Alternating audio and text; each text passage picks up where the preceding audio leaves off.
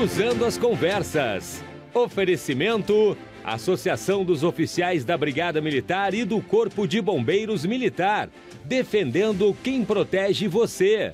E quinzena do aposentado Banrisul. A sua experiência constrói um futuro melhor.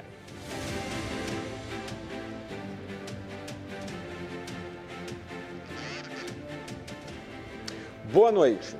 Mais um programa Cruzando as Conversas na RDC TV.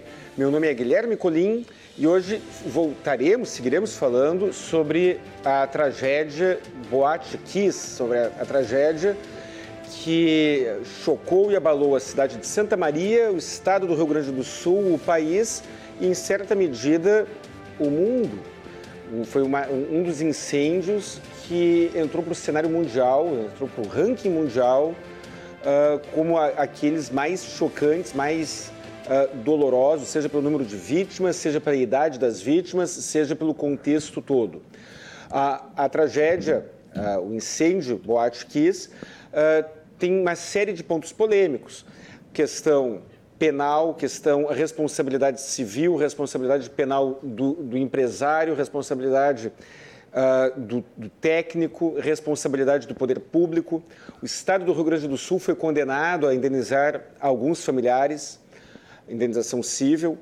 Uh, recentemente foi anulado o julgamento que condenou alguns, alguns dos réus a apenas entre 18 e 22 anos de prisão. E ao longo de, desta semana nós falamos sobre vários enfoques. Hoje nós talvez estejamos né, colocando o dedo na moleira. Nós falaremos sobre a repercussão em linhas gerais e sobre o papel da imprensa, sobre a maneira como a imprensa fa faz, costuma fazer a sua cobertura. Será que existe sensacionalismo? Será que existe algum tipo de excesso? Será que a função social da imprensa está sendo cumprida sua, da sua melhor maneira? Participe pelo WhatsApp, pelas redes sociais. A sua opinião é muito importante. E nós aqui na RDC nós buscamos a verdade, a reflexão, o aprimoramento e pouco importa se alguém ficará magoado ou não. Nosso compromisso é com a verdade. E como estamos falando de questões subjetivas, opiniões, uh, a verdade naturalmente é relativa, cada um fará a sua interpretação, mas o debate serve para isso. Estará comigo, estarão comigo o doutor Alexandre Link, doutor em literatura, uma, um currículo enorme, pedirei que ele mesmo uh, resuma quando iniciar a sua fala, e as jornalistas Kátia Brembati e Márcia Cristófoli. O programa Cruzando as Conversas é um oferecimento da Associação dos Oficiais da Brigada Militar e do Corpo de Bombeiros Militar, defendendo quem protege você. E também de Banrisul. Estamos na quinzena do aposentado Banrisul. A sua experiência constrói um futuro melhor.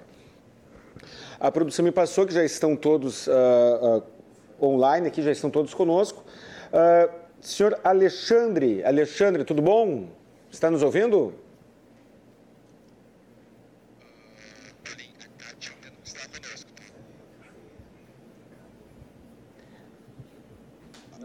Alexandre Link está conosco? Sim, sim, está me ouvindo? Agora estou ouvindo. Senhor Alexandre, okay. nós estamos com um delay aqui no áudio, então a gente, depois que fala, a gente vai ter que esperar um pouquinho, porque estamos com um, atraso, tá bom? Senhor Alexandre, uh, sobre a minha provocação inicial, uh, existe, primeiro, por favor, se apresente, né, mas já na sequência, já, já, me diga a sua posição. Existe aí uma, uma exploração midiática excessiva, algo do gênero, na sua opinião? Bom, primeiramente, primeir, primeiramente agradecer o convite.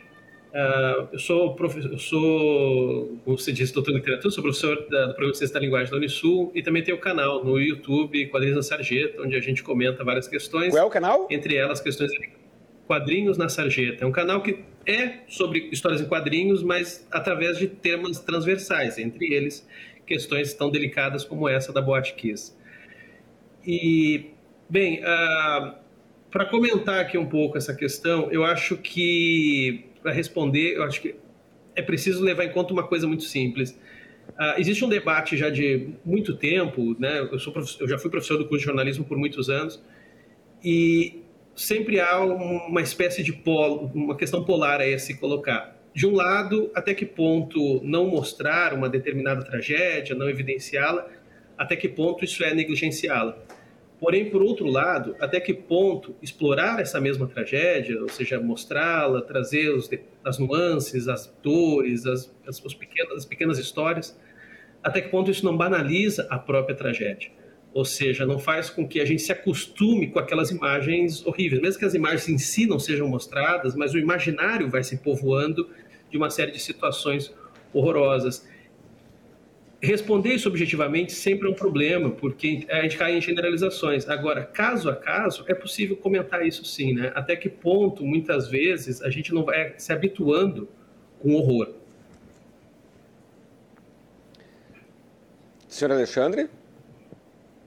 Sim. Ah, tá. Ah, tá.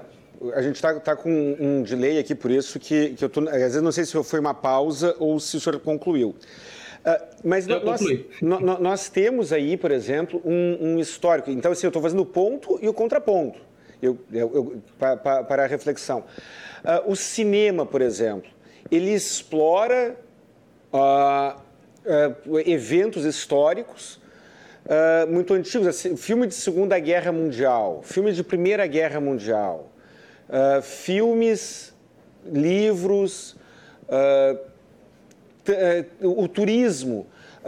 Na, na Europa, os campos de concentração são pontos turísticos. Na Colômbia, existe um roteiro turístico que inclui muito material envolvendo o Pablo Escobar, por exemplo.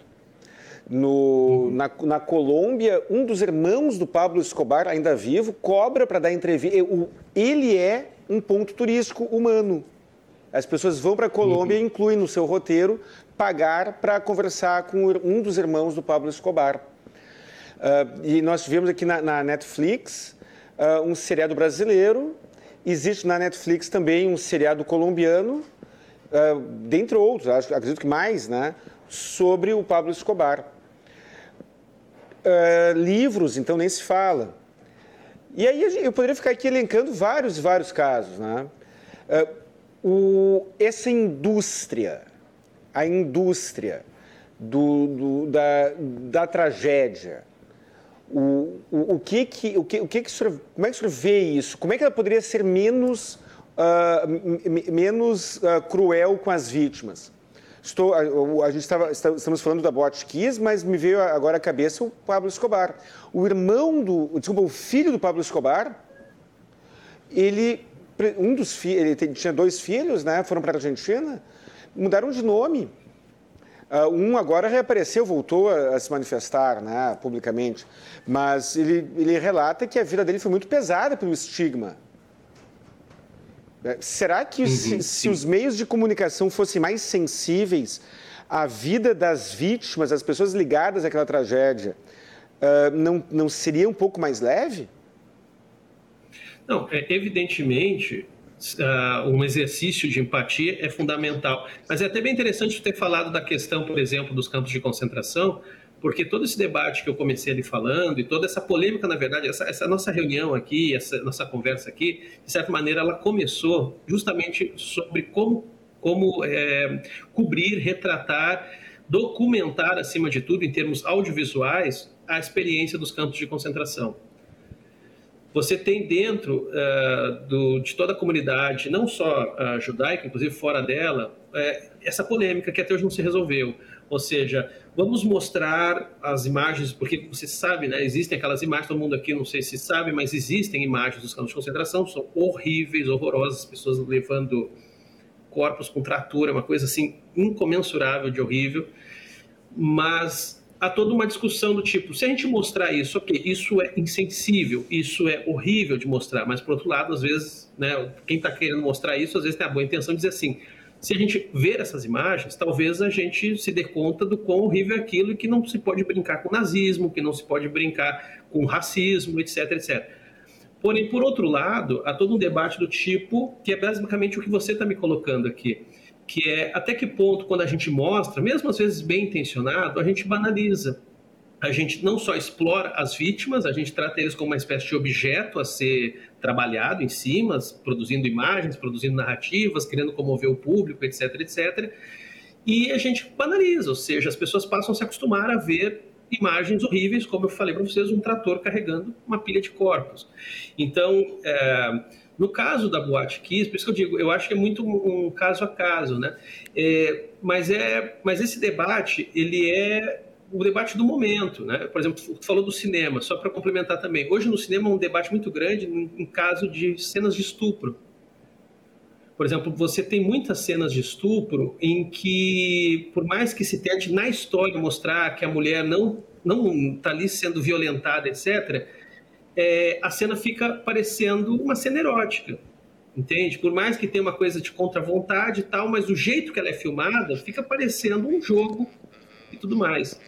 Uh, então, assim, hoje é todo um cuidado para dizer como é que a gente pode tratar essas imagens, como é que a gente pode mostrar isso de um jeito onde você não acabe erotizando coisas que, no fundo, não são experiências eróticas, são violências, né? Então, é, esse é um problema bem contemporâneo do qual é interessante observar que o jornalismo ele está atravessado, é transversal ao jornalismo. Isso tá, esse problema está posto no cinema, está posto nas histórias em quadrinhos, está posto nos jogos, nos videogames, ou seja, tudo aquilo que lida com o visual está tendo que lidar com essa questão. Senhor Alexandre, eu quero ouvir a opinião da Márcia, Márcia Cristófoli, ela já está conosco. Uh, Márcia, por favor, aí te apresenta para o público, né? E já pode uh, comentar né, sobre a minha provocação, né, se existe uh, algum excesso da imprensa, sobre o que eu questionei agora aqui para o Alexandre. Bom, boa noite, Alexandre, boa noite audiência aí também, agradecer o convite desse debate. Uh, bom, a nossa, a pauta da, da Boate Kias, ela é um, constante, permanente, em todos os veículos e o nosso, que é o coletiva.net, né, um portal de notícias uh, voltado à área de comunicação, não seria diferente. Isso significa que a gente acompanha essa pauta uh, desde o ocorrido, né, desde a tragédia, há 10 anos, né. E o nosso olhar é exatamente uh, do ponto de vista da imprensa, né? Porque a gente não cobre uh, uh, geral, polícia e etc a gente cobre o mercado da comunicação. Isso significa, então, que a nossa, a nossa pauta sempre é direcionada ao papel da imprensa e como ela está lidando com é, o fato, né? nesse caso, a tragédia da boate. Eu acho, sinceramente, que o sensacionalismo, ele existe, e como o professor apontou super bem, né? Então, não está restrito ao jornalismo, está em todos os meios, em todas as plataformas de comunicação. Mas eu prefiro acreditar que alguns temas são muito sensíveis à sociedade. E o próprio sensacionalismo, ele só continua existindo porque tem quem goste, né? Porque infelizmente tem quem consuma é, esse tipo de conteúdo. Eu não vejo dessa forma na tragédia da Basquiza. Eu sei que alguns veículos exploraram dessa forma, sim eu sei, por exemplo, de situações de repórteres lá no momento da tragédia fazendo um ao vivo de vem comigo, que a gente chama, né? Que, ah, estou aqui, olha aqui, né? Vem comigo, a câmera. E a, naquela, ocasião, o profissional foi quase linchado pela população. Né? Então, assim, eu prefiro uh, acreditar no jornalismo sério, e especialmente no jornalismo enquanto função social que era reportar o que estava acontecendo em Santa Maria e, mais do que isso, desde então, acompanhar todos os desdobramentos, inclusive o julgamento que nós tivemos, que foi citado no início. E esse, sim, nós tivemos lá também para cobrir a questão da imprensa, né? Então, a gente sempre fala que é a cobertura da cobertura, sabe? Como a imprensa está lidando com aquelas transmissões.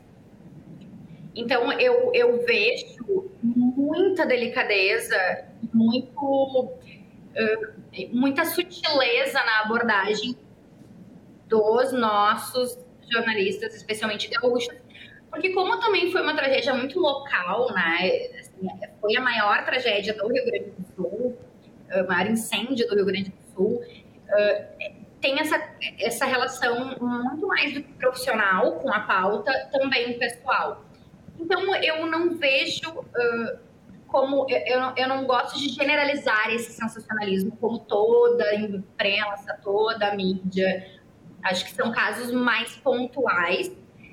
E acho que essa, a Netflix, né, como também foi citado, a Netflix fez aí agora uma série também sobre uh, a tragédia o, a Globoplay lançou um documentário também da, da, dirigido pelo Marcelo Canelas, que é um jornalista e que é santamariense. Então tem uma série de outros artifícios midiáticos também explorando a tragédia, mas muito mais como uma espécie de memória, né? E, e como tu também citaste no início, é, esse é o papel também da imprensa, né? É olhar para esse, esse fato, para essa tragédia e os seus desdobramentos, de modo que isso não se repita, né? De modo que isso realmente impacte as pessoas, as autoridades e todos aqueles agentes que foram citados no início. Eu prefiro não, eu prefiro não olhar para o sensacionalismo em casos como o da, da, do incêndio da Botkiss. Quero ouvir, não sei se está conosco, a Kátia Brembate. Kátia, está nos ouvindo? Olá, tudo bem? Estou sim. Oi. Kátia, tudo bom? Uh, te apresenta, por favor, e já pode comentar também e, e, e emitir a tua opinião sobre a, a, cobertura da imprensa, no caso da Botkiss, em linhas gerais, se existe essa indústria, né? Podemos falar, enquanto a, a, a Márcia falava e o Alexandre, uh, eu fiquei me lembrando, por exemplo, dos tabloides ingleses, que são uh, famosos por por serem muito uh, intensos, olha o eufemismo, eles são muito intensos, né?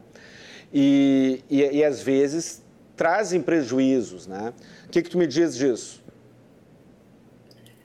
Olha, por coincidência, eu acabei de orientar um trabalho de conclusão de curso sobre tabloides ingleses, então estou com essas informações bem fresquinhas na cabeça.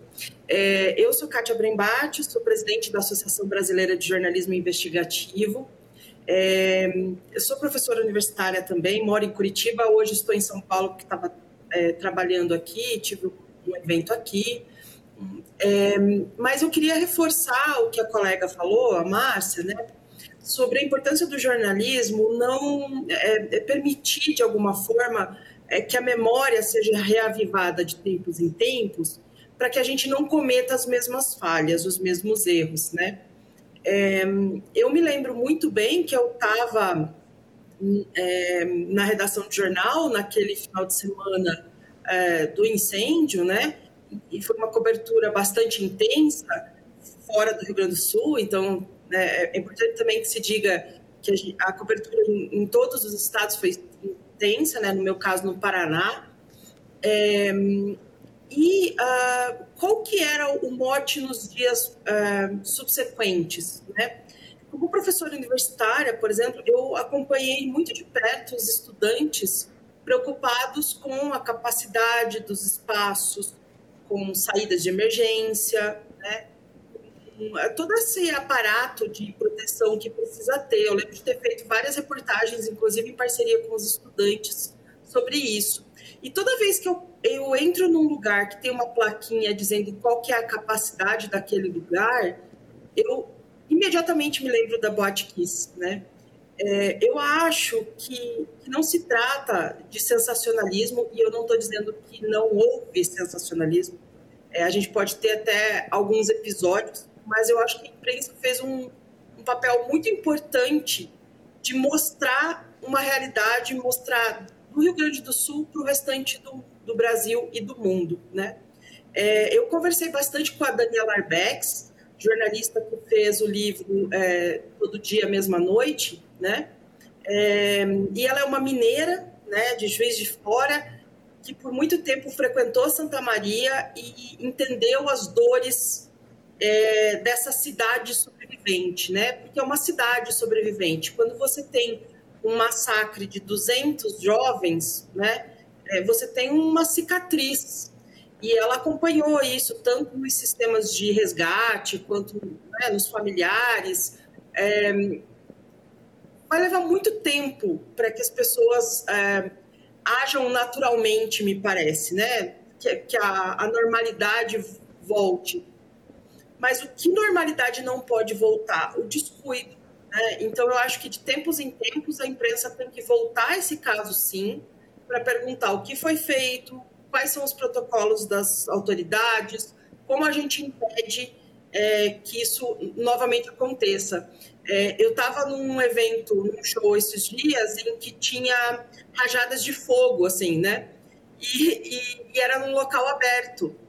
E eu fiquei pensando, poxa, é só num local aberto que dá para fazer isso. Então, é, todos os dias, alguma coisa da Boate Kiss volta à memória e ela volta porque a imprensa cobriu isso de uma forma é, é, de uma forma a mostrar quais são os problemas de uma situação como essa. É, uma, uma informação que eu passo para a audiência. Muitas vezes, nós aqui num, debate, a gente apresenta o contraponto, mas não significa que nós temos uma posição contrária, é uma reflexão, né? e aí, então, é uma, são provocações que eu faço, então eu gostaria que ninguém se ofendesse com isso. Mas Uh, voltando aqui, Kátia, nós temos, por exemplo... Desculpa, na, Alexandre, se pareceu que eu me ofendi com algo, não me ofendi Não, não, tu não, nada, não, de maneira não, nenhuma, de maneira nenhuma. É, é, que, é que às vezes chegam umas mensagens para mim aqui uh, e às vezes as pessoas uh, interpretam a audiência muitas vezes interpreta que a minha posição é essa ou aquela, mas na realidade eu estou tentando trazer a voz de, pessoas, que, de um grupo que talvez pense dessa maneira, ainda que eu não pense dessa maneira. Eu, na minha opinião pessoal, a imprensa do Rio Grande do Sul se comportou de maneira exemplar, uh, uh, levando informação no limite do que ela tem que ser levada. Mas estamos aqui falando em linhas gerais e, e nem todos pensam que nem eu, e aí eu tento uh, representar a todos os grupos, né?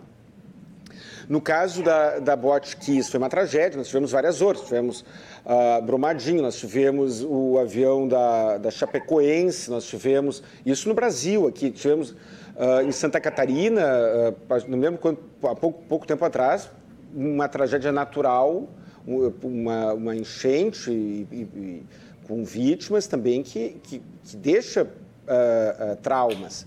Mas o que, onde, é que, onde é que eu quero chegar?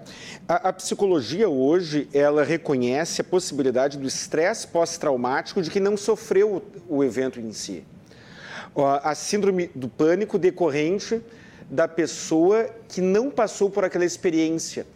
Uh, segundo uma linha psicológica, uh, é possível que, que uma pessoa desenvolva uma série de traumas tão somente por ser bombardeada com informações que desenvolve, uh, que, que recebe pela imprensa. A pessoa desenvolve uma fobia, sendo que ela nunca foi assaltada. A pessoa tem medo de andar de avião, tem medo de locais fechados, sendo que ela, ela nunca passou por uma experiência ela própria. Uh, e aí nós vemos, por exemplo, no passado a imprensa, uh, agora me parece que melhorou muito, a, a imprensa praticamente uh, se torcesse o jornal saía sangue em alguns.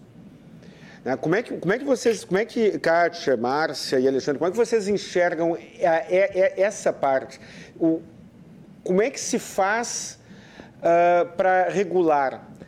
Eu preciso informar, porque existe interesse social, mas eu tenho que informar sem traumatizar. Kátia, tu que está no meio universitário, não sei se a, se a Márcia também frequenta da aula, também tem atividade universitária, mas qual é o cuidado que se tem para informar sem traumatizar?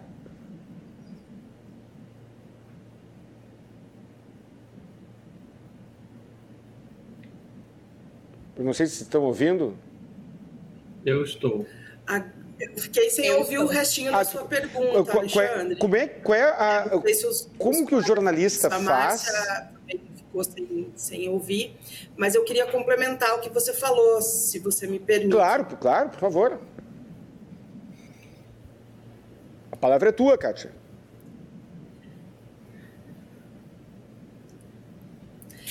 Então, a gente tem no jornalismo um dilema, né?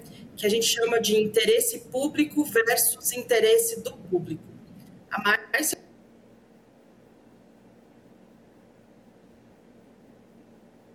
É, estamos com problemas de, de, conexão, de delay, além do delay, parece que, que a, a, Kátia, a Kátia caiu. Vamos ver se, se a conexão, se a gente consegue reativar a conexão com a Kátia.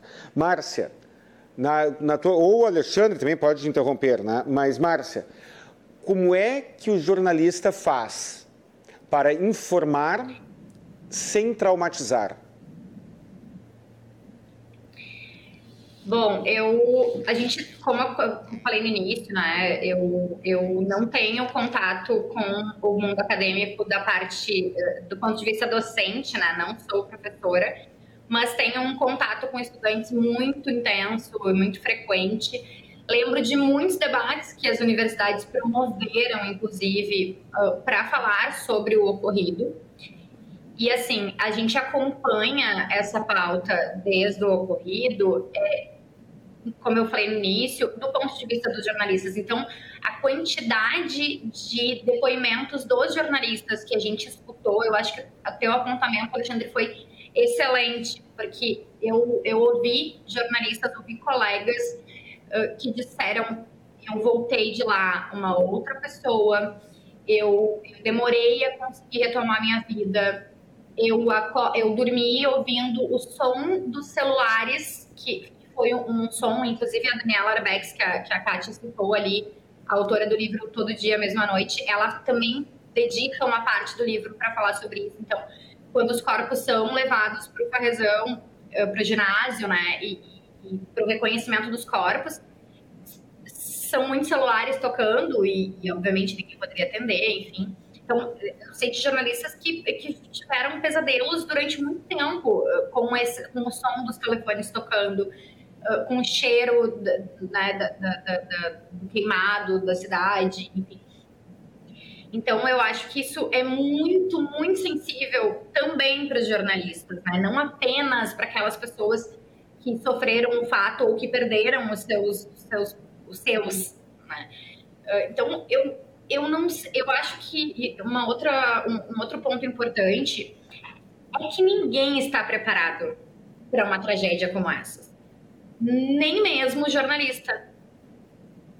Nenhum profissional de imprensa tem um guia de como que ele se comporta. Eu acho que o, o, esse limite entre o que reportar e o que entender que não é notícia, ele é, é uma linha muito tênue, é um limite muito, muito pequeno.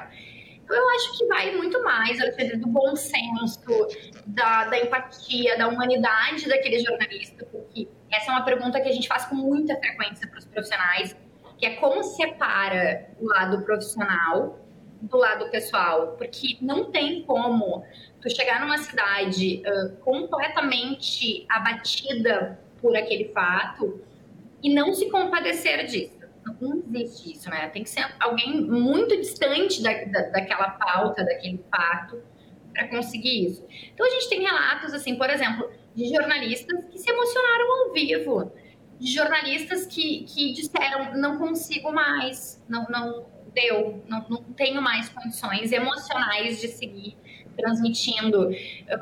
a gente sabe de jornalistas que acompanharam lá a, a tragédia e seguiram na pauta e chegou um determinado momento dessa década que eles disseram, gente, eu não consigo mais lidar com essa pauta. Não, isso me faz mal, isso, né? Então eu acho que não há, não tem como a gente se preparar ou ter algo muito para uma fórmula pronta para essa decisão de o que é realmente notícia e o que vai acabar uh, ferindo, né? A, afinal de contas, a minha liberdade termina quando começa do outro. E a gente está falando de uma liberdade emocional extrema, né? Porque a gente está falando de, de não só de irmãos, primos, amigos, pais, né? Que não acaba que não, não é a lei natural da vida filhos partirem antes dos pais. Então essa dor ela, ela é integralmente dividida com os profissionais de imprensa. Tenho certeza disso. E eu não ouvi depoimento algum diferente disso que eu, que eu relatei, assim, de pessoas altamente abaladas, profissionais de imprensa altamente abalados, pessoas que, claro, tem pessoas que conseguem lidar melhor e, portanto, voltam pessoas melhores, né? Mudaram para melhor e deram mais valor à vida, mais valor às coisas simples, tudo aquilo que se escutou, porque lá na época, não foi só a tragédia, né? Todos os desdobramentos ali, não só a questão das responsabilidades, mas também os velórios, né, que alguns foram coletivos lá na Fazão, outros foram individuais, missa de sétimo dia, e aí começa aquela um ano da tragédia, dois anos da tragédia, até dez anos da tragédia, como está acontecendo hoje, né, no dia 27 de, de janeiro, é, cansa mentalmente, emocionalmente, não apenas aquelas pessoas que estão recebendo a informação, mas também o profissional que tem a, a, a missão de reportar isso. A Kátia, a Kátia voltou, a conexão com a Kátia voltou. Kátia, tu, tá, tu estavas falando sobre o interesse público e o interesse do público. Se tu puder, continua a tua ideia e já aborda também o, a, a, do ponto de vista emocional do jornalista, que existe o desgaste do profissional e o desgaste do público que é uh, bombardeado muitas vezes com informações transmitidas de uma maneira talvez menos sensível. Estou uh, te devolvendo a palavra, vamos ver se a conexão uh, se mantém agora. Eu espero que sim. É, eu peço perdão, eu estou num hotel hoje e daí por isso essa instabilidade. Então, retomando, né, é, a gente tem o dilema do interesse público versus interesse do público. Como a Márcia estava falando, é, na resposta anterior ainda, é, existem conteúdos mórbidos que acabam a, atraindo atenção, né? Você mencionou a história do primeiro jornal, né? É, atraindo a atenção de uma parcela da população é, e há uma demanda para isso, né? Mas daí como é que a gente faz? A gente só oferece esse tipo de conteúdo só porque existe público para isso, né? É, eu acho que é uma reflexão que a gente precisa fazer o tempo inteiro, né? Os veículos mais um, é, assim, aqueles que se preocupam mais com a qualidade do material que levam o público, eles não oferecem só o que o público quer ver não, não oferecem só aquilo que dá audiência, né? Porque a questão da credibilidade, por exemplo, e mesmo da saúde mental, é, são fatores para além da audiência. Deve ser um dos fatores, não pode ser o único fator, né? Daí, quando você fala do impacto para o público, a gente tem que pensar assim: quantas vezes a gente já ouviu pessoas dizendo, ah, eu não assisto mais TV, eu não vejo mais, eu não leio mais jornal, eu não ouço mais rádio, porque é só tragédia né? E daí eu queria que o público se colocasse no lugar do jornalista. Imaginem que acontece uma tragédia, não precisa ser das proporções da Boate Kiss, né? Mas assim, um acidente grave na sua cidade e, e os veículos de comunicação não dão informações sobre isso. Você vai ficar se perguntando, mas ué, por que não falaram sobre isso? Isso é importante. Essa informação ela vai circular por WhatsApp e não vai circular na, na imprensa convencional, digamos assim. Então a gente precisa ficar dosando né, a quantidade. Ah, vamos falar um pouco desse assunto, que é um pouco mais leve, vamos falar um pouquinho desse outro, que é mais propositivo, mais construtivo, falar sobre, sei lá, carreiras, né, profissões, e daí a gente fala dos problemas da cidade, das coisas ruins, né? É, então é importante dosar e, e, ter muita responsabilidade nesse conteúdo que é divulgado. Então, tem preceitos éticos, sim, que precisam ser seguidos, e é importante que o jornalista se apegue a eles e não vá é, na onda da audiência.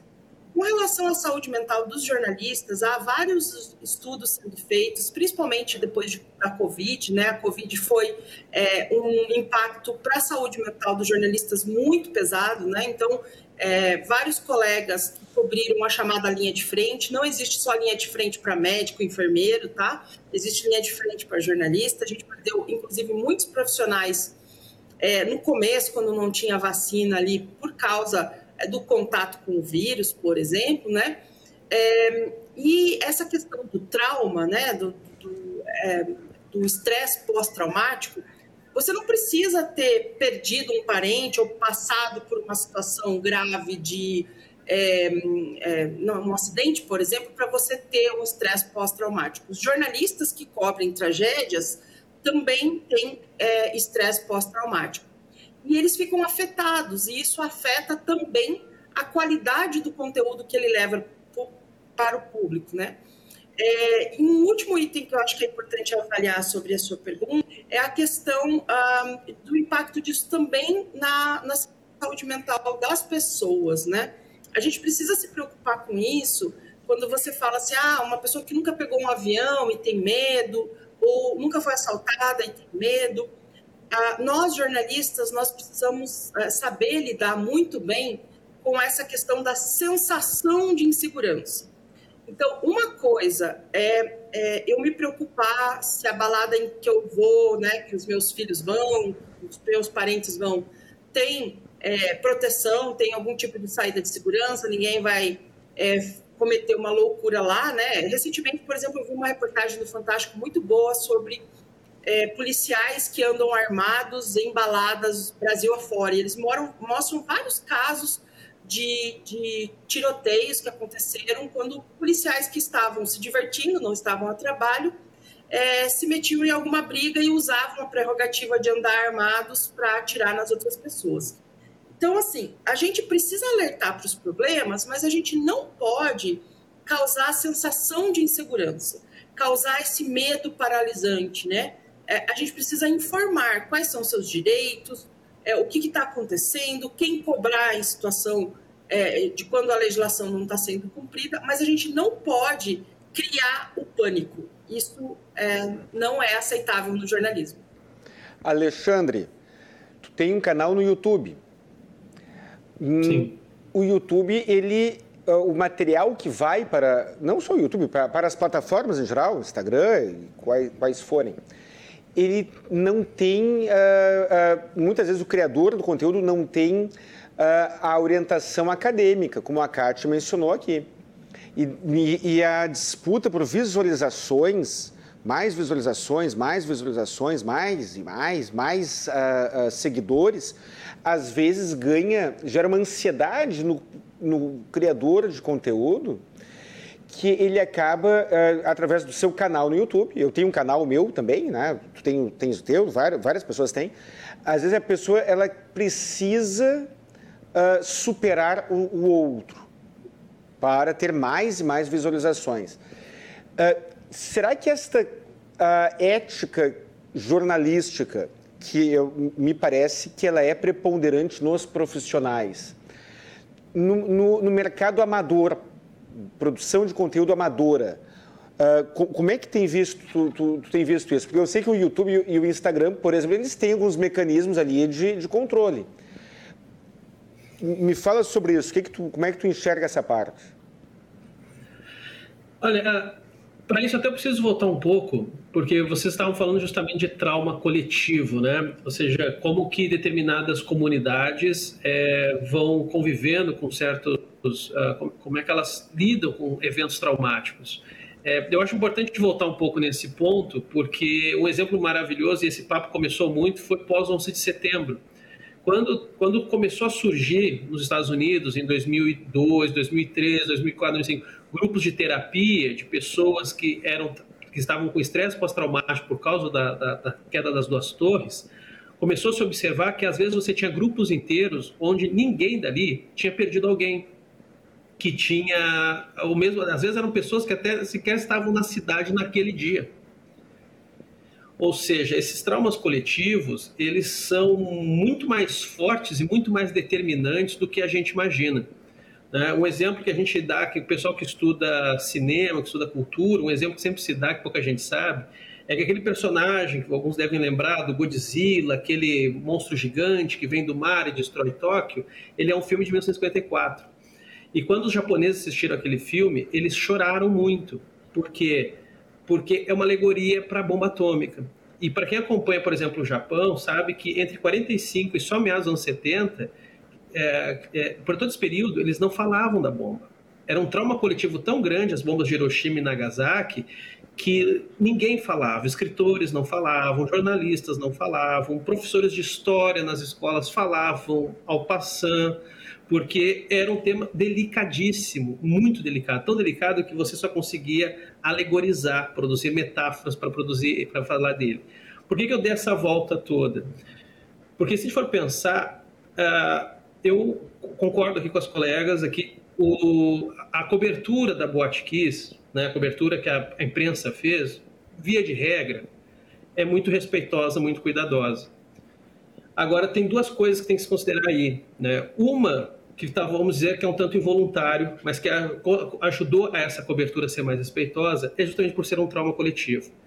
E uma coisa que a psicanálise nos ensina muito é que traumas não querem dizer tanto sobre o tamanho da tragédia. Né? Ou seja, não, a tragédia não, não, é porque a tragédia é grande que ela é necessariamente traumática. Ah, o trauma tem muito mais a ver com alguma coisa que é muito inesperada, muito inusitada, algo que você de maneira alguma conseguiria, inclusive, conceber. Né? Por exemplo, a gente teve agora recentemente a notícia de que em quatro anos mais de 200 crianças Yanomamis, acho que é mais ou menos esse o número, né, uh, morreram de fome. E, querendo ou não, sendo bastante sincero e ao mesmo tempo cruel, a gente se acostumou a ver imagens de indígenas nas esquinas de todas as cidades, com crianças de colo, mendigando. Não se teve a mesma dimensão de um trauma coletivo. E veja, eu não estou querendo comparar a tragédia, que é a pior coisa que pode se fazer. O que eu estou comentando é que, do ponto de vista psicanalítico, o trauma coletivo ele diz mais sobre o inusitado do que aquilo que, mesmo horrível, a gente já se habituou.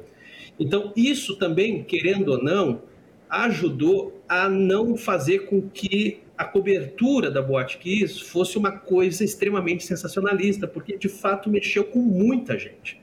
Não só com os gaúchos, mexeu com os brasileiros, e você via, inclusive, é, declarações internacionais extremamente comovidas com aquilo, e pareciam muito genuínas. Né? Mas também tem uma outra coisa aqui que é fundamental, e aí finalmente eu chego aonde você queria que eu chegasse. Quando aconteceu a Botkiss, a gente não tinha desse boom nas redes sociais. E isso é um problema do agora.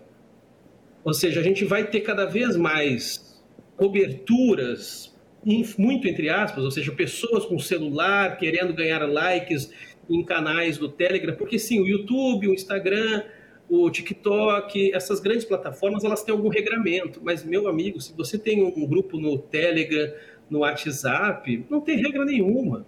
Tu entende? Então, e, e ali, e as pessoas também disputam atenção por ali, disputam seguidores por ali. E aí você começa a ter essa proliferação de imagens de nativos, ou seja, as pessoas começam a se, de alguma maneira, eh, crescer socialmente, nem que seja em termos virtuais, a partir dessa exploração. Eu tenho a impressão, sendo bem pessimista, que se a tragédia da Boate Kiss tivesse acontecido esse ano, por exemplo, a gente não teria a cobertura respeitosa que a gente teve, uh, não por parte dos jornalistas como um todo, mas eles até mesmo, como a própria professora mostrou, eles iam quase que se sentir obrigados a ter que explorar para além do que eles gostariam, por causa da proliferação de imagens feitas por amadores ou por pessoas que estão simplesmente querendo ganhar likes. Então, esse é um problema uh, gigantesco e é um problema do agora. Na época do, da, do acidente envolvendo Mamonas Assassinas, isso foi lá nos anos 90, isso foi no século passado. Não existia uh, WhatsApp. O, o, YouTube, não me lembro se, se, já existia ou não, e caso existisse, eu pelo menos não tinha, né?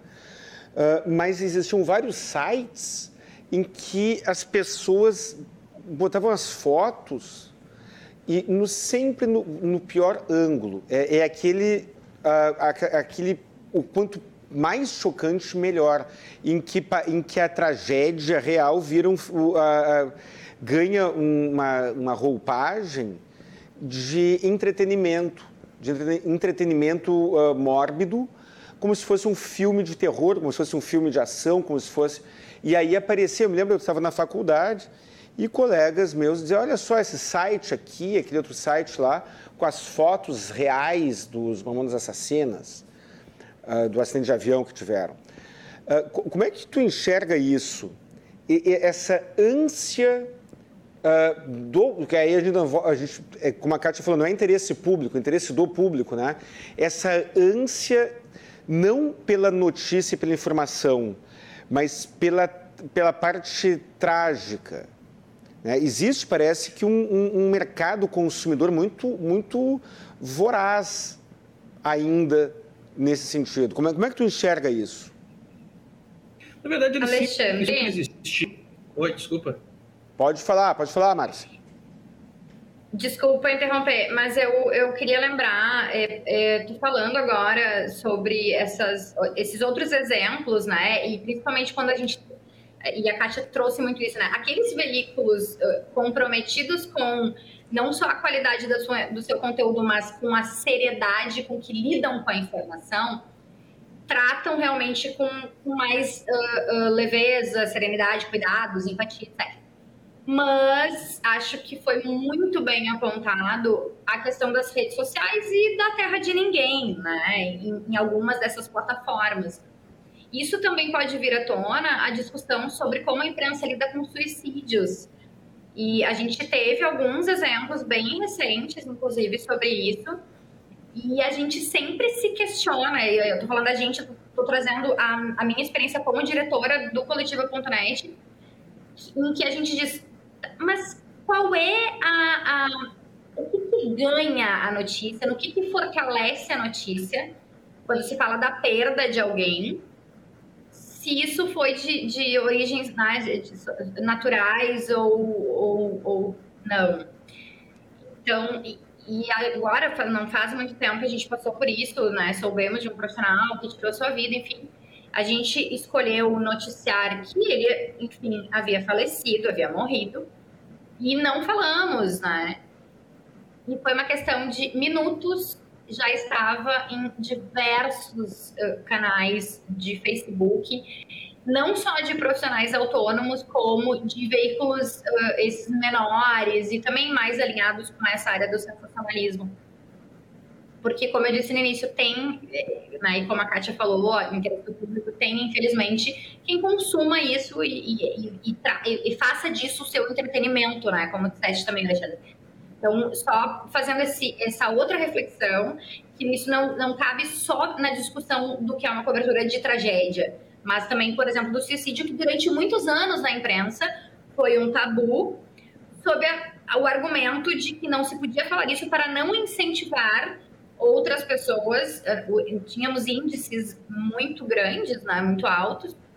Hoje já é tratado de uma outra forma, mas ainda com, com esse, esse questionamento da imprensa de assim, o que, que acrescenta para o Valor Notícia falar sobre isso? Existe uma questão, e, e, e o programa nós estamos falando aqui mais sobre a, a, a conduta da imprensa, mas eu, eu sou advogado. E nos processos judiciais, em algumas situações, existe a inclusão de informações desnecessárias em questões de família, por exemplo, a juntada, ações envolvendo a, a, a separação, né? a juntada de, de detalhes, de imagens, de fotografias desnecessárias para o mérito, para o mérito, não acrescentem nada, mas serve para humilhar o outro, para levar um recado a mais, uh, uh, que não é para o juiz, não, não vai definir qual é o resultado da ação, mas vai uh, uh, chocar, vai humilhar, vai uh, relembrar, em que acaba que o, o, ser humano, muitas vezes, me parece, e vocês me interrompam, quem, quem tiver alguma consideração a fazer, parece que isso envolve um pouco da natureza humana. Seja o jornalista, é, não, seja o advogado. Fala, Alexandre, pode falar. Não, eu queria dizer justamente isso, até que tu falou. É, eu acho que também, assim, para a gente ter um papo muito honesto, a gente tem que considerar que todos nós, todos nós, sem exceção, alguns mais, outros menos, mas todos nós temos prazer na dor. Ou seja, não é à toa que a gente gosta de livros, não é à toa que a gente gosta de filmes, a gente vê histórias tristes, a gente tem esse prazer certo? Isso, isso é discutido pelos filósofos desde antes de Cristo. Está lá na Grécia Antiga, é um debate ético imenso entre Platão e Aristóteles sobre justamente esse prazer no sofrimento, esse, o quanto que isso, por exemplo, Platão era um filósofo que dizia que isso era horrível, que isso fazia as pessoas de alguma maneira uh, de, se desviar dos fatos como, concretos. Já Aristóteles, por exemplo, vai dizer que não, que isso funciona como uma catarse, ou seja, você tem um processo ali quase que terapêutico, ou seja, você lidando com esse sofrimento de uma ficção, por exemplo, de alguma maneira, uma série de sensações ruins ou coisas ruins que estão em você se resolvem durante, aquela, durante o momento que você está diante daquela obra. Enfim, o ponto que interessa aqui é se dar conta disso, ou seja, essa, essa, essa vontade, esse, esse, esse, esse prazer perante coisas extremamente escabrosas, isso sempre vai existir e, e, e, ok, faz parte. O grande problema hoje uh, está justamente no fato de que nós temos redes sociais a rodo. A gente nunca criou, não, não tem precedente na história da humanidade a possibilidade de cada um ter um canal. Ou seja, a gente até pouco tempo atrás, com todas as críticas que pudesse fazer à imprensa, mas do fato de a gente ter seis, sete, oito canais de TV, fazia com que, se assim, aqueles seis, sete, oito sentassem, eles conseguiriam combinar certas regras para ninguém avançar mais do que aqui ou acolá. Agora, é impossível você chegar, inclusive, num acordo. Porque você está falando? De quantos milhões de possíveis de canais que estão existindo por aí. Tem pessoas que têm, às vezes, mais de um canal, tem dois, três canais, tem um no YouTube, outro no Telegram, outro no, no, no Discord. Então você está tendo aí um processo agora que é quase que de aprendizagem de lidar com essas redes. Eu acho que isso não vai se resolver tão cedo, mas esse é o momento para fazer um olhar do, do, fazer um retrato do que a gente está vivendo esse talvez seja o momento mais complicado desse, desse processo, porque agora o que a gente vai ver, e isso vai cada vez mais encurralar o jornalismo, é o quanto que informações que são, como você mesmo apontou, desnecessárias, elas vão sendo exploradas a rodo. E aí o jornalismo se coloca numa situação extremamente complicada, porque ok, eu não vou falar disso, meu trabalho não é esse, eu não vou ficar explorando certas imagens, eu não vou ficar explorando determinadas versões e tal, Porém, por outro lado, se está todo mundo falando, e às vezes está começando a construir uma série de fake news e narrativas em cima daquilo, você se vê obrigado a ter que falar. E aí, cada vez mais que você, de certa maneira, tenta se distanciar, perceba, essa dinâmica vai fazendo com que você se aproxime do morto. Por mais que você diga como jornalista, não, eu não vou entrar nisso, não, não, não tem por que eu noticiar isso, não tem por que eu mostrar essa imagem, não tem. Só que se ela está circulando em todos os celulares, se todo mundo está falando daquilo e está começando, inclusive, a se informar a partir daquilo, tu, tu inevitavelmente vai ter que falar. Ou seja, como fugir dessa armadilha? Hoje, sinceramente, uh, o papo parece passar por toda uma discussão aqui dentro de regulamentação das redes sociais, etc. Mas, para ser objetivo, hoje não tem como lidar com isso. O jornalismo hoje está numa situação extremamente complicada diante desses problemas. Alexandre, eu chamarei o intervalo, iremos para o nosso segundo bloco.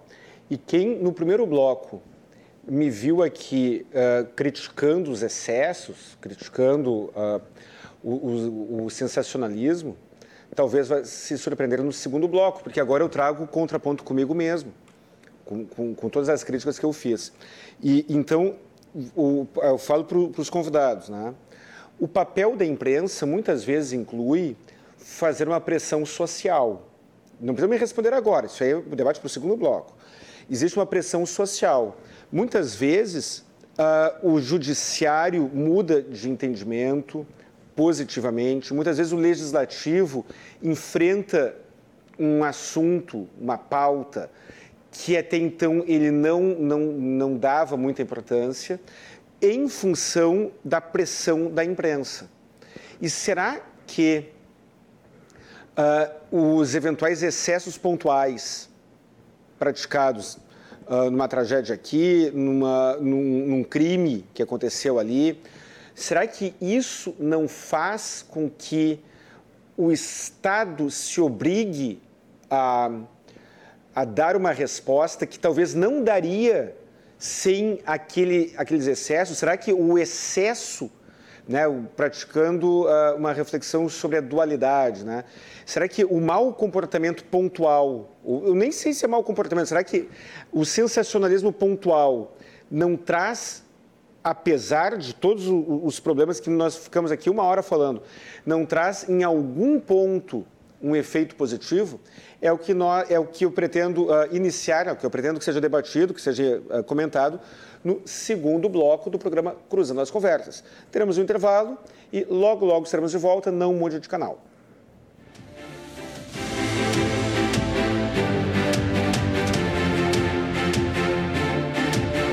Voltamos para o segundo bloco do programa Cruzando as Conversas na RDC TV.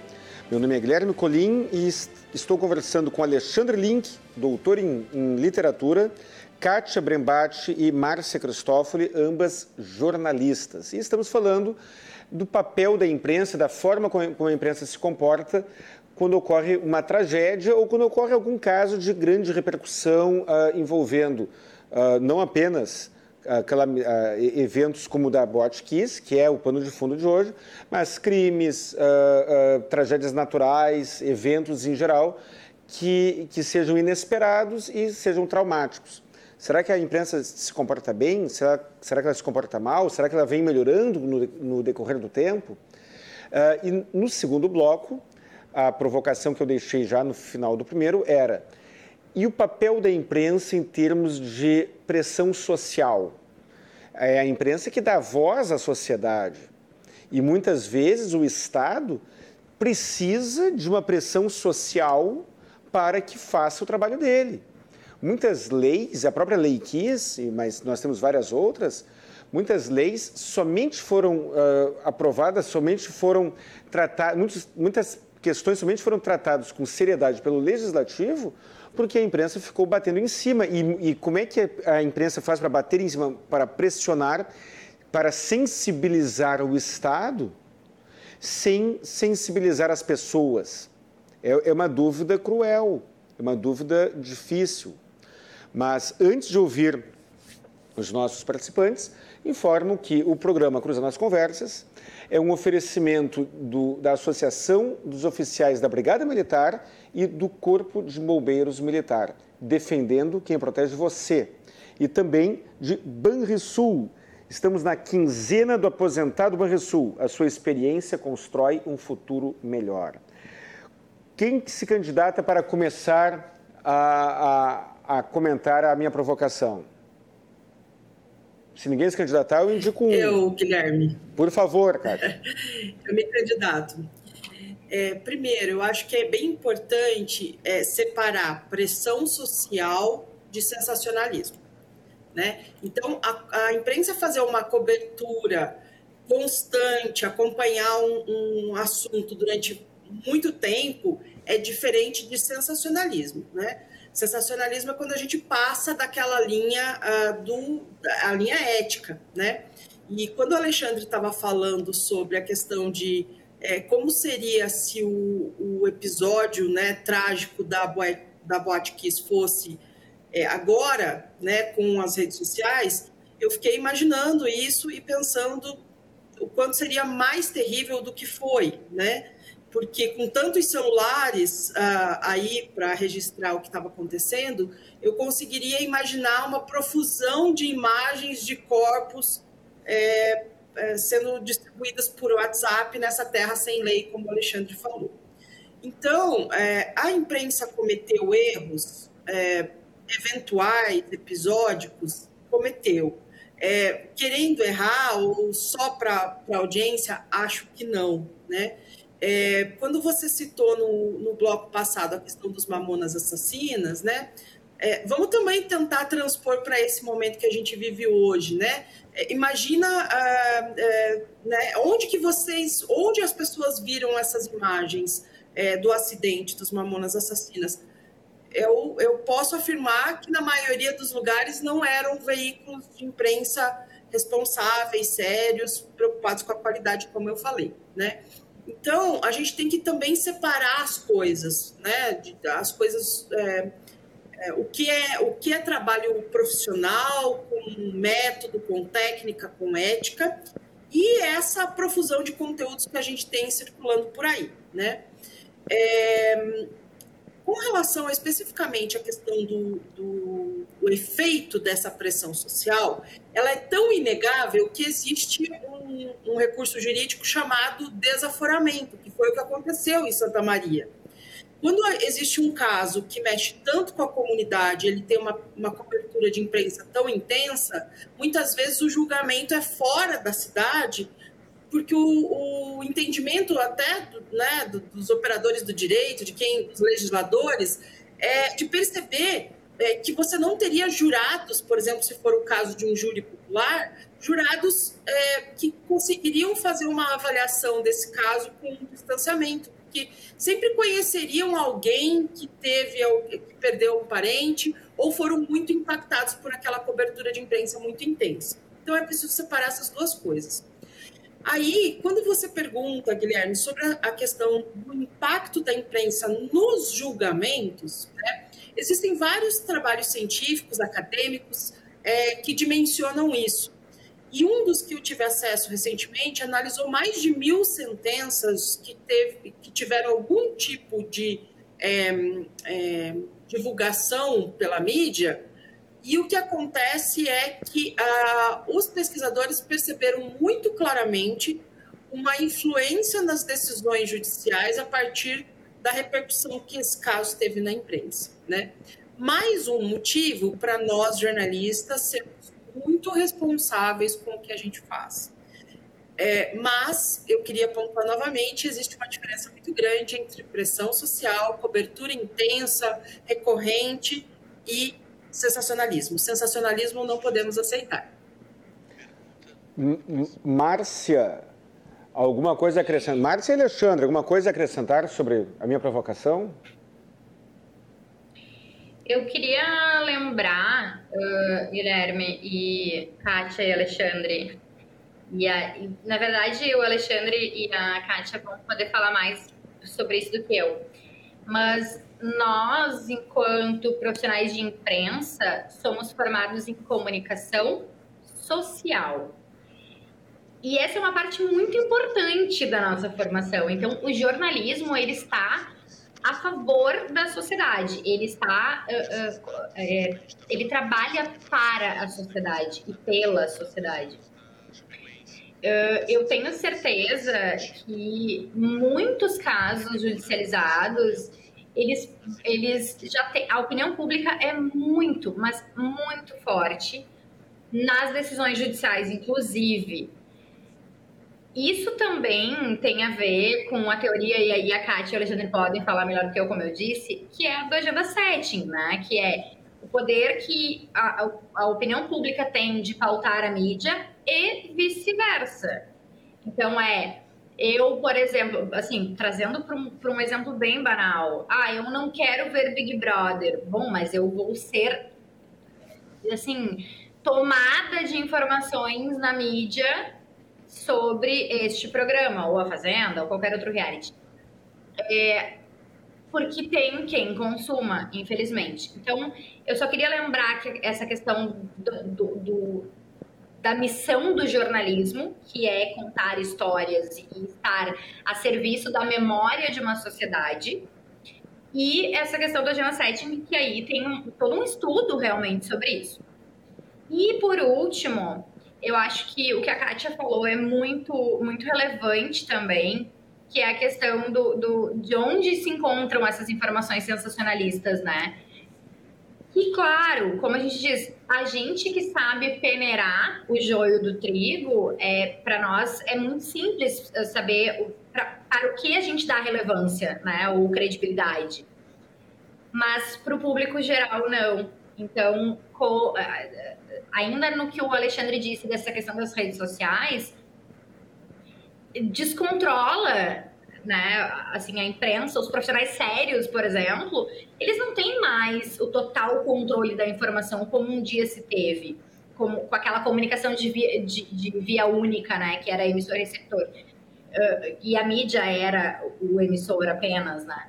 Então, é, eu acho que é extremamente. É, faz do jornalista profissional e sério ou dos seus veículos ainda mais responsáveis por trabalhar essa informação da maneira mais uh, correta e, e ética e, e, e, delicada, né? E sensível ao público. Então, poder mostrar para a sociedade que o jornalismo sério, correto, e, e, ético, ele tem que ser mais forte do que esses profissionais que não vão lidar com a informação dessa forma. E não acontece muitas vezes de haver um, um conflito, a postura dos meios de imprensa serem praticamente todos eles alinhados em um sentido e uma grande parte, ainda que não a maioria, mas uma grande parte da sociedade ter opiniões contrárias. Exemplo, o ocorrido no dia 8 de janeiro em Brasília. Eh, eu, pessoalmente, não aprovo invasão de prédio público, seja por quem for. Eu, pessoalmente, eh, considero eh, uma, um, fazer, ainda que quanto ao mérito haja uh, fundamento, caso haja ou não, dependendo do caso, a gente tem que fazer a coisa certa da maneira certa. Fazer a coisa certa da maneira errada se transforma em fazer a coisa errada. Mas eu vi todos os meios de comunicação estreando uma opinião parecida com a minha. Uns mais rigorosos, outros menos rigorosos, mas estreando uma opinião parecida com essa que, que eu uh, estrenei agora sobre o evento do dia 8 de janeiro. Mas eu vi muito material e vi muitas pessoas, em número, signific... número significativo de pessoas, uh, se posicionando de maneira diversa. E não vi nenhum meio de comunicação uh, uh, se, se, posicionando ou transmitindo o seguinte: olha, não vem ao caso do que eu penso. Eu, eu, jornalista, eu, comunicador, penso de tal maneira. Mas tem um, um número grande de pessoas que acha que aquilo que eu acho um absurdo, considera aquilo correto. Como é que acontece isso, né? uma, uma, uma desproporção tão grande? 100% da imprensa pensa assim, mas 30% da sociedade, 40% da sociedade, talvez, não sei, pensa de maneira oposta. Por que, que acontece isso, Márcia? Márcia e Kátia, todos? É... Né? Eu não, não, não quero monopolizar aqui, não, eu queria deixar o Alexandre falar também, mas acho que é bem importante pontualmente responder a sua pergunta. É, existe um livro chamado A Cabeça do Brasileiro que é, levanta vários uh, uh, aspectos de como o brasileiro pensa. Então, por exemplo, assim, o brasileiro médio, né, pegar aquela pesquisa, ele é a favor do linchamento, né? É, é, a favor de que se uma pessoa, por exemplo, foi pega estuprando uma criança, que é legítimo, que é correto é, linchar uma pessoa. Bom, é, não estamos vivendo a lei do talhão, olho por olho, dente por dente, não é, julgamos, condenamos e executamos pessoas em praça pública, né? independentemente das, de boa parte da população brasileira ser a favor do linchamento, você não vai ver nenhum veículo de imprensa sério, espera-se, defendendo o linchamento. Então, é, é, bem importante que se entenda que tem algumas situações que não há escolha para a imprensa, né? ou para aquela que se propõe ser uma, uma mídia séria, porque há é, aspectos inegociáveis, né? É, na pandemia, a gente assistiu isso muito claramente com relação à defesa à vida. Chegou num ponto em que os veículos de comunicação precisaram ser muito assertivos e dizer e falar que a vacina existe, que a vacina é um método que já foi testado ao longo de muitos anos, é, que o remédio X e Y não funcionam para é, tratar uma determinada doença. É, há quem ache que isso, o nome disso é opinião, né? O nome disso não é opinião, o nome disso são fatos, né? É, e contra esses fatos não é possível ter argumentos. Isso é, é também importante diferenciar. É, a, no, no, geral, há muita confusão entre o que é informação e o que é opinião, né? E pelo WhatsApp, por, por exemplo, as pessoas recebem muita opinião disfarçada de informação ou no YouTube, como foi mencionado aqui, por exemplo, tem muito sujeito lá fazendo comentário, é, dizendo jornalista, e na verdade ele é, ele é um, um, uma pessoa que opina sobre tudo sem ter conhecimento muitas vezes. Estou né? generalizando, mas é só para dar um exemplo. É, é muito claro para quem trabalha na imprensa é, de que forma você precisa ser muito assertivo em, em algumas situações. No caso do 8 de janeiro, é, é um exemplo muito, muito claro, né? É, é o exemplo de que crimes foram cometidos e isso precisava ser mostrado, né? É, retomando uma fala da Márcia, a, nós jornalistas a gente faz um juramento com relação ao nosso código de ética e o nosso código de ética é muito claro com relação a direitos humanos. Jornalistas defendem direitos humanos, né? é, não é uma questão optativa, é uma questão, é como lá o médico que tem que salvar vidas. Jornalistas defendem direitos humanos. Então, um, e há um, um, preconceito com essa palavra direitos humanos, assim, que um dia eu espero que isso reduza, né? Mas é, há, então, portanto, aspectos inegociáveis no jornalismo e que bom que eles existem. Márcia, qual é a tua, tua opinião sobre isso? Eu assino embaixo e corroboro assim, tudo que a Kátia falou.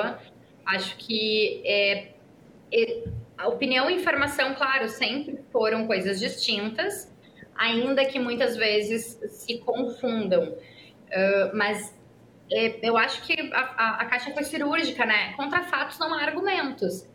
Dia 8 de janeiro foram cometidos crimes. A vacina é eficiente a Boate Kiss foi uma tragédia, não foi um acidente. Né? A imprensa não trata mais como um acidente. Até porque, claro, a gente está falando também de, de autoridades e, e, todos os agentes envolvidos naquele, naquela tragédia. Então, contra fatos não há argumentos, não, não, não, não é uma questão de opinião. Né? E a mídia precisa, de novo, aqueles profissionais corretos, sérios e comprometidos com seu código de ética e com seu juramento feito na sua, na sua formatura, não vão abrir mão, como disse a Kátia várias vezes, e eu, de novo, concordo muito, existem situações que são inegociáveis no jornalismo. E tratar a informação com a verdade e com o fato é imprescindível, e é isso que difere a informação da opinião. É, é, o que de fato está acontecendo, o que de fato está comprovado.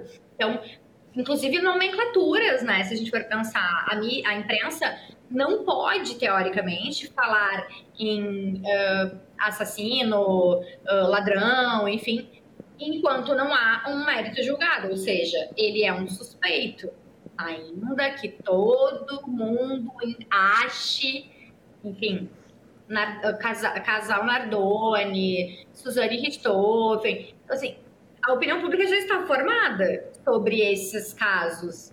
Mas enquanto não havia uma sentença, não se pode tratar dessa forma, porque, como disse a Kátia, contra fatos não há argumentos. O, o Márcia, a produção aqui. Desculpa. Já, pode falar, Alexandre, pode falar. Não, conclui, conclui, depois eu pego o gancho. Aqui. Não, eu ia comentar assim, a produção aqui me, me manda apertar e eu aperto. A pessoa que vem aqui na, na RDC, no, cruzando aqui, uh, não, tem, não, não, não tem moleza, porque se me mandam apertar, eu aperto. Né? Então, Márcia, uh, fazendo um, um contraponto, e, e, relembro mais uma vez, nem sempre o que eu falo significa minha, minha opinião pessoal. Tá? Uh, a imprensa é acusada, muitas vezes, de usar nomenclatura diferente para situações iguais. Eu, estou, eu não entrarei no mérito de 8 de janeiro, mas, por exemplo, existe nas redes sociais, na terra sem lei das redes sociais, muita, muitas críticas à imprensa dizendo: olha só, vejam esta foto aqui, veja esse vídeo. Aí aparece um grupo de pessoas de um determinado uh, partido, ou simpatização ou filiação política, praticando uma série de atos. E aí aparece, os manifestantes fizeram isso, aquilo e aquele outro. E aí os manifestantes fizeram aquele, isso, aquilo e aquele outro. Aí aparece um manifestante queimando a bandeira do Brasil, mas é um manifestante queimando a bandeira do Brasil. Aí aparece um manifestante ateando fogo nos ministérios, em prédios públicos e ocupando escolas, mas são manifestantes. E depois aparece pessoas de um outro grupo político ou com uma filiação, ou com uma ou simpatizante de uma outra filosofia política, fazendo a mesma coisa. Mas eles são terroristas. E aí a, a, as redes sociais hoje fiscalizam a imprensa, assim como a, imprensa fiscaliza os meios, uh, o Estado. Como é que tu vê isso? Um, há atos muito parecidos tendo uma nomenclatura tão diferente. Guilherme, eu acho que existe uma questão semântica, né? E aí a imprensa escolhe. E aí é uma questão editorial também, né? Eu, eu sou da opinião já há muitos anos de que não existe uma imparcialidade total no jornalismo. A forma como tu leva a informação, a forma como tu edita um, um, um conteúdo já é uma parcialidade, né? Porque não, não há como ter todas as informações naqueles 30 segundos, um minuto, três minutos de reportagem, enfim, tratando de TV. E o mesmo vale para impresso, lá, no, no, nos caracteres possíveis e etc. Então, eu acho que essa questão semântica, ela vai numa outra discussão. Então, assim, ah, mas a, a, a, as redes sociais cobram a imprensa sobre esses termos. As redes sociais e o ser humano vai sempre cobrar uh, a imprensa ou qualquer outra plataforma e tá no seu direito. Então, eu acho que tem, existem questões que são fatos, como eu disse, contra fatos não há argumentos. Agora, a semântica de são manifestantes ou são terroristas, aí é uma escolha editorial, e aí é uma escolha, eu acho que transcende o, o, o, essa discussão. A gente, como disse a Kátia, usando de novo, né, o 8 de janeiro, crimes foram cometidos. Ponto.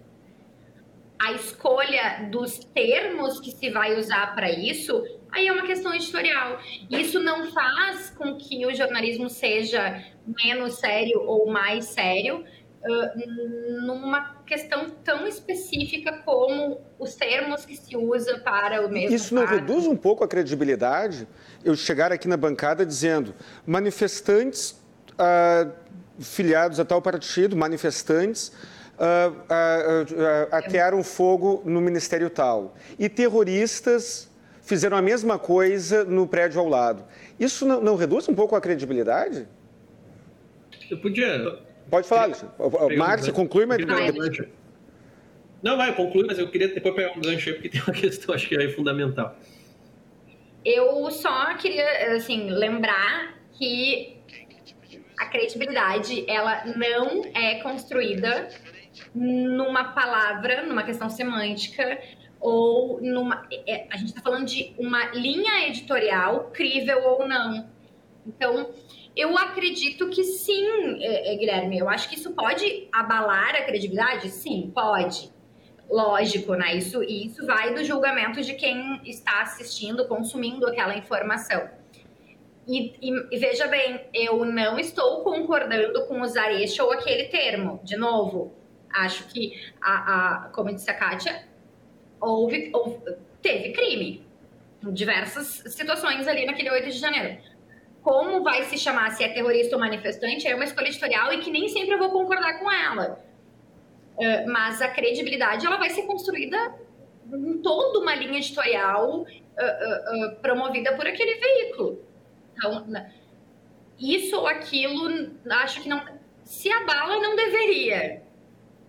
Mas é, eu entendo que não. Acho que a escolha e essa linha editorial, ela já é identificada, inclusive, pelo público que quer ou não consumir aquele canal, aquele jornal, aquela rádio, aquele site. Alexandre, a palavra é tua. Estava tá, na fila aí, ansioso? Pois é, porque tem uma questão aí que eu acho que, acho que se a gente for lembrar, tem um caso bastante emblemático no Brasil, que foram as jornadas de 2013. Eu acho que todo mundo vai lembrar que quando teve, quando o pessoal começou a ir para a rua, a imprensa como um todo, não foi assim um veículo, dois, todos estavam completamente perdidos sobre como nomear aquilo ali. Vocês lembram disso? Na primeira semana, multiplicavam os nomes, ou seja, eram manifestantes, eram baderneiros, eram vândalos, era os nomes não se, não se não chegavam a um consenso na nomenclatura e não só uma questão de decisão editorial. Dava para ver que não havia uma decisão editorial. Portanto que cada uh, jornalista chamava de um jeito às vezes dentro do mesmo veículo às vezes dentro do mesmo jornal. Isso foi mudar só depois da segunda semana quando eles quando aquilo tomou mais corpo e também tomou mais forma. Aí, nesse momento, não, ok, aí se estabeleceu a palavra manifestante. Mas esse exemplo ele é importante para considerar o seguinte: uh, um, que essas nomenclaturas, essas maneiras de a gente ver os eventos, ela não é depend... ela não está isolada do seu tempo e não está isolada de uma memória. Ou seja, tem a ver muito com, uma, com um aprendizado e tem muito a ver com o contexto em que aquilo está acontecendo. Ou seja, me parece um relativismo bastante medíocre pensar assim, ah, ah, ocupou um prédio público e não sei o que. Isso também, agora isso também tem que ser mais teoria. Você, quando está falando de que se ocupou um, um, prédio público, ele foi com o intuito de derrubar o, um presidente eleito? Ele foi no intuito de destruir um, uma, a Suprema Corte? Não, não foi. Foi para demandar certas coisas. Isso é terrorismo? Agora, quando você ocupa de fato prédios públicos e destrói praticamente tudo que vê pelo caminho para dizer não aceito o Estado que está aí, quero que esse Estado seja derrubado, quero uma intervenção militar, quero golpe, quero não sei o que mais, vai chamar isso como apenas manifestante? Eu acho que é um. Ou seja, a gente tem aí um. Uh, essas palavras elas não estão voando no ar, né? Elas têm a ver justamente com uma uma, uma, um contexto tem a ver com o seu tempo e tem a ver com uma memória. Né? E tratando especificamente do Brasil, a gente sabe muito bem, esse é um país que teve vários golpes ao longo da sua história e, portanto, a gente tem uma memória que nos dá uma, um arcabouço, um vocabulário. Se esse arcabouço, esse vocabulário, ele merece ser questionado, ok, isso sempre, a academia sempre faz isso. A gente está sempre olhando e repensando. Por exemplo, hoje há uma demanda muito grande do movimento negro de que a gente repense a escravidão, não simplesmente como um processo lá que a gente vê nos livros de história que foi superado, mas vê aquilo como o nosso holocausto que até hoje a gente não resolveu. Né? Até volta um pouco que a gente comentou no início do programa, ou seja, que eu estava falando quanto que as imagens, às vezes, mesmo querendo denunciar, elas banalizam. Portanto, o fato de a gente ter crescido vendo novelas da Globo com pessoas negras escravizadas, às vezes fez a gente naturalizar uma coisa que, se a gente parar para pensar, foi uma monstruosidade que durou três séculos. E que tem efeitos até hoje. Basta você pisar numa favela ou num presídio e você vai ver a cor que ele tem. Então, assim, esse essa disputa pelo sentido, ela é natural e até eu diria saudável. Mas é preciso uh, entender que eu acho que não dá para tirar da imprensa a sua capacidade de lidar, e essa é a responsabilidade da imprensa, com a memória cultural do próprio país, do próprio mundo, de onde ela está situada. E diante disso, ela vai tomar escolhas. Se as escolhas dela não forem norteadas simplesmente para agradar a maioria do público, se não for norteada apenas para, às vezes, atender um patrocinador X ou Y, ela vai ser necessariamente levada a tomar certas escolhas que têm a ver, portanto, com onde ela está inserida e a história em que ela está inserida. Eu, eu até eu acrescento e, e faço um comentário. Pode falar, pode falar. Desculpa, Guilherme, mas eu queria completar uh, só trazendo a, a, experiência de quem lida e, e coordena, já coordenou redações jornalísticas, que é essa escolha pelo tema, gente, ela não é simples né, pelo termo, desculpa, ela não é simples. É, ela não é só baseada na minha linha editorial. E acho que o Alexandre trouxe questões extremamente relevantes que me fez querer, inclusive, completar isso, né? Porque a gente está num momento, ah, chama de negro, ou chama de preto, ou chama de afrodescendente. Gente, a nossa cultura e a nossa história, a nossa memória vai nos ensinando algumas coisas, né? Ou deficiente, deficiente, eh, portador de deficiente, portador de necessidades especiais, só deficiente. Isso é geral. Então, essa escolha editorial, essa, essa, esse detalhezinho, essa coisa, ela não é simplesmente, não, bota porque é assim e pronto. Não. De novo, aqueles profissionais sérios e aqueles veículos comprometidos com a ética jornalística vão se questionar o tempo todo. Então, não é uma coisa muito simples, não. Eu, eu queria, eu concordo contigo, e, e eu queria uh, comentar, e, e, já provoco, e só que a produção está me dizendo que gente, eu não posso me alongar muito. Né? Uh, Alexandre, falou da escravidão. No século XIX, a imprensa, por razões óbvias, era de uma limitação muito grande. A transmissão da informação era muito diferente da atual por razões autoevidentes. E o judiciário, o legislativo e a imprensa, que era muito limitada na época, tratavam uh, a escravidão como algo normal, como algo correto. Inclusive, se, se eu uh, facilitasse a fuga do escravo do vizinho, eu estaria cometendo um crime. E, e o judiciário, as pessoas inteligentes, o, o que assusta não é o que, a, a maneira como o idiota pensa. A, mas as pessoas inteligentes, a elite cultural, a elite cognitiva, a elite da época achava que a escravidão era uma coisa normal. E aí, algumas ponderações eu faço. Se era consenso entre os inteligentes, entre, entre as pessoas elitizadas da época, que acreditavam ter boas intenções, era consenso entre elas que a escravidão era uma coisa uh, uh, normal, e hoje a gente vê que isso é um absurdo, Quantos, quantas coisas que nós hoje pensamos ser normal, daqui a, daqui a 200 anos será visto como um absurdo?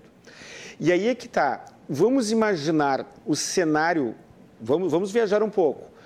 O cenário da escravidão do século XIX, mas com uma imprensa de hoje. Será que se mostrassem o que, que acontecia de fato nas senzalas, lá no século XIX, será que se a sociedade toda visse o sangue jorrando nas costas de um escravo sendo chicoteado, será que aquelas, pessoas, aquelas pessoas que defendiam a escravidão manteriam a sua, a sua opinião? Será que até que ponto? A minha resposta Pode é falar, sim. Alexandre. Não, só ia passar a palavra, mas eu vou só dizer, a resposta que eu tenho é sim, elas continuariam achando normal, porque a sociedade do século XIX, grande parte, apesar que a gente já tinha um movimento abolicionista e forte, mas grande parte, a ideologia, quando a gente fala de ideologia, as pessoas até confundem às vezes ideologia com ideário. Ideologia não é uma coisa que eu tenho, a ideologia me tem. Ou seja, a ideologia simplesmente é aquele momento, no tempo e no espaço, onde uma série de ideias são enraizadas em mim, porque eu já nasci nesse mundo. Eu não tenho muita razão para questionar, porque eu nunca parei para questionar. Não teve ninguém que chegou para mim e falou assim: você já parou para pensar por que, que as coisas são assim no assado? Ou seja, às vezes a gente passa uma vida inteira e tem certas coisas que a gente nunca para para pensar. Né? E no caso da, da escravidão, eu preciso entender que naquele momento a pessoa, a pessoa negra, ela não era considerada sequer uma pessoa.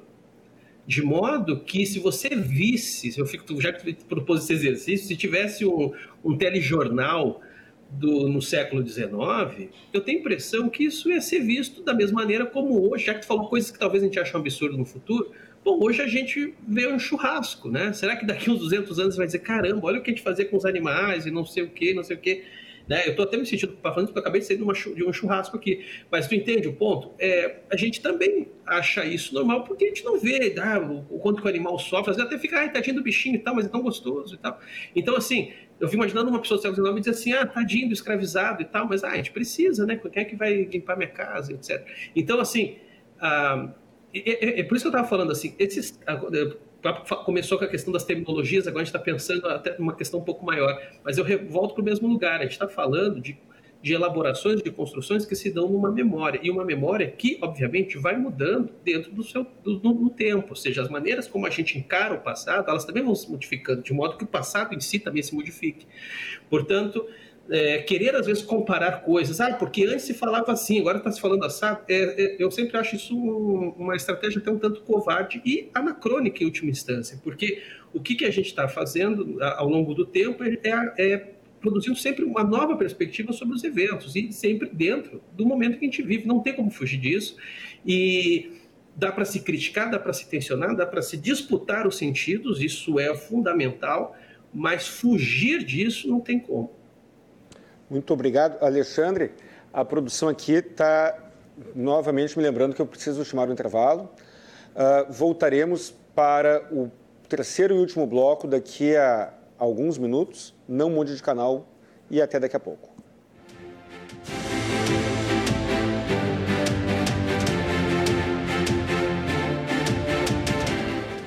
voltamos para o terceiro e último bloco do programa Cruzando as Conversas aqui na RDC TV. Meu nome é Guilherme Colim e hoje nós falamos sobre a, o comportamento da imprensa durante as tragédias. Usamos uh, o caso, a tragédia da Boate Kiss como pano de fundo, mas nós viajamos, o programa aqui nós viajamos longe aqui, falamos uh, de outros eventos, falamos, usamos exemplos internacionais. Uh, e o programa é tem um componente, tem um, um, uma, uma, um efeito de autocrítica também aqui, porque é isso, a, a ética, ela, a busca da verdade inclui a autocrítica.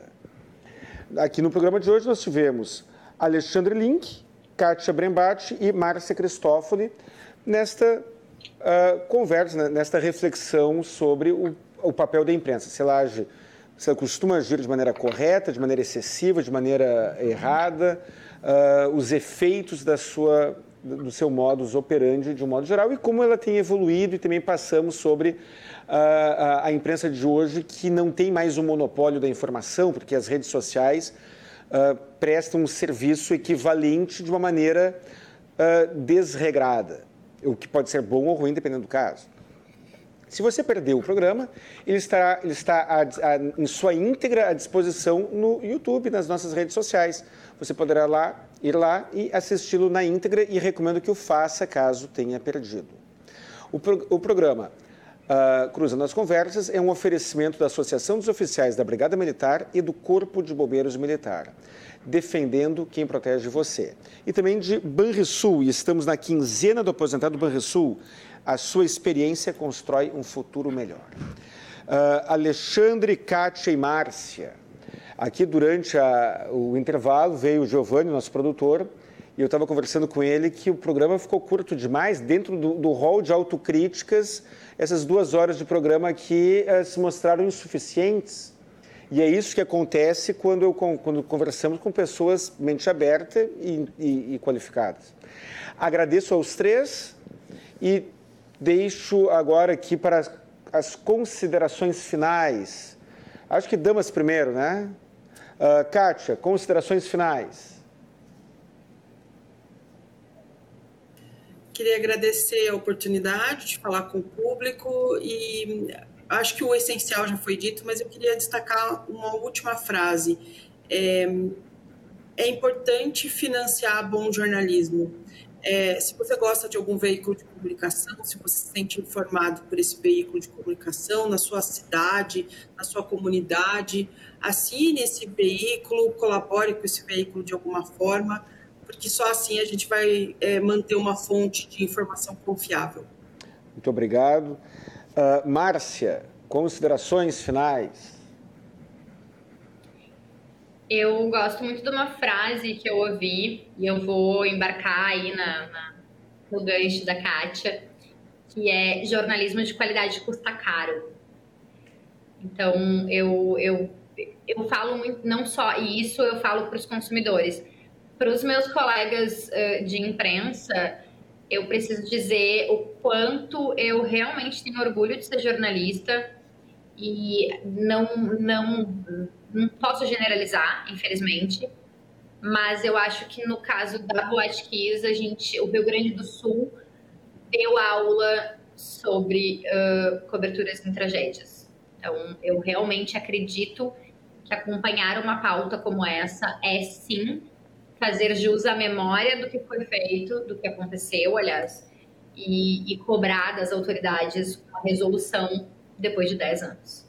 Muito obrigado. Alexandre, tuas considerações?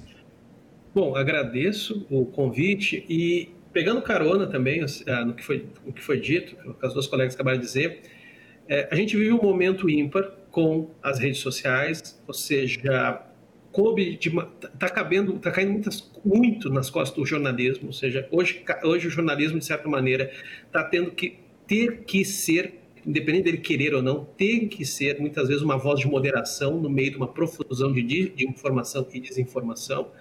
Porém, talvez daí possa vir também a solução, ou seja, fica aqui uma provocação ética a todos vocês que estão assistindo, ou seja, vocês querem informação, vocês querem alguém se dedicando com, de maneira independente, rigorosa com a apuração dos fatos, financie essas pessoas. Você pode fazer isso com jornais que você pode assinar, mas até mesmo com jornalistas independentes, não qualquer tipo de jornalismo, né? porque às vezes o cara diz que é jornalista independente não é, mas falando de bons jornalistas independentes, enfim, você tem aí, querendo ou não, hoje até mais opções para poder financiar esse trabalho. Esse trabalho ele precisa ser sustentado, portanto, se você não quer cair no, no oceano de desinformação, busque esse o jornalismo que lhe parece mais rigoroso, mais independente e o apoie.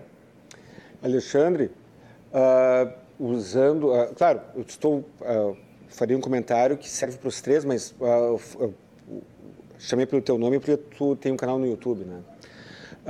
financiar nem sempre envolve puxar dinheiro do bolso. No, tu tem um canal do YouTube.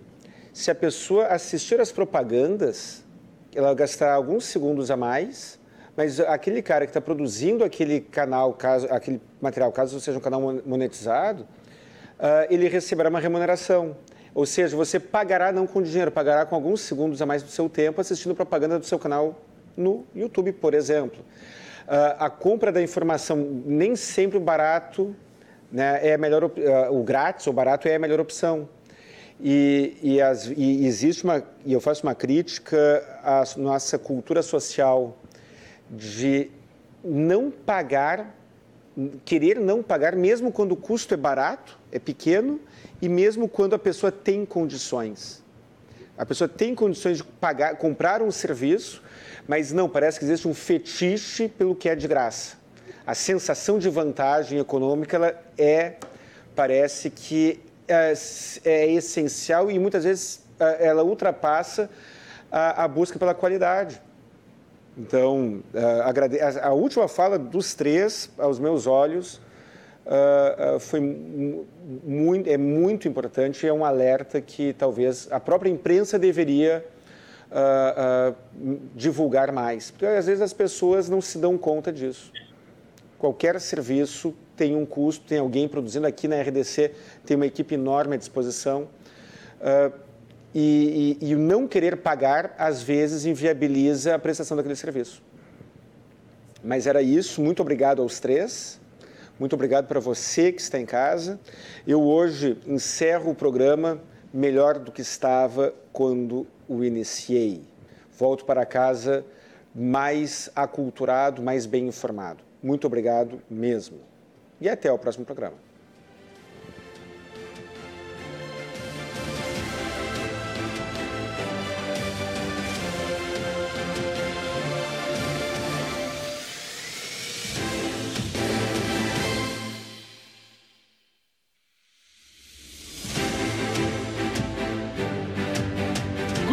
As Conversas.